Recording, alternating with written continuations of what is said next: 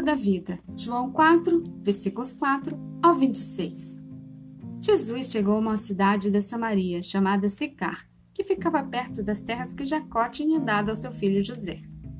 Ali ficava o poço de Jacó. Era mais ou menos meio-dia quando Jesus, cansado da viagem, sentou-se perto do poço.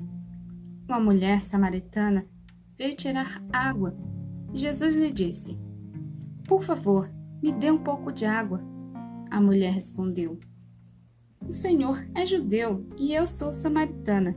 Então, como é que o senhor me pede água?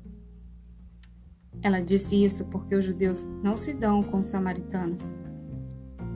Então Jesus lhe disse: Se você soubesse o que Deus pode dar e quem é que está lhe pedindo água, você pediria e eu lhe daria a água da vida.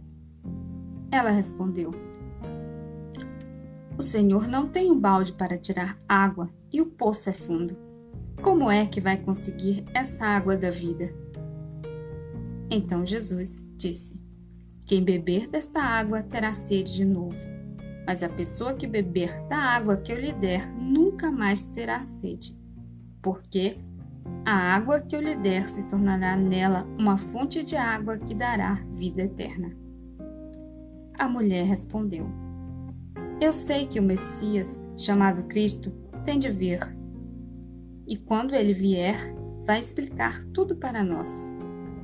Então Jesus afirmou: Pois é, eu estou falando com você.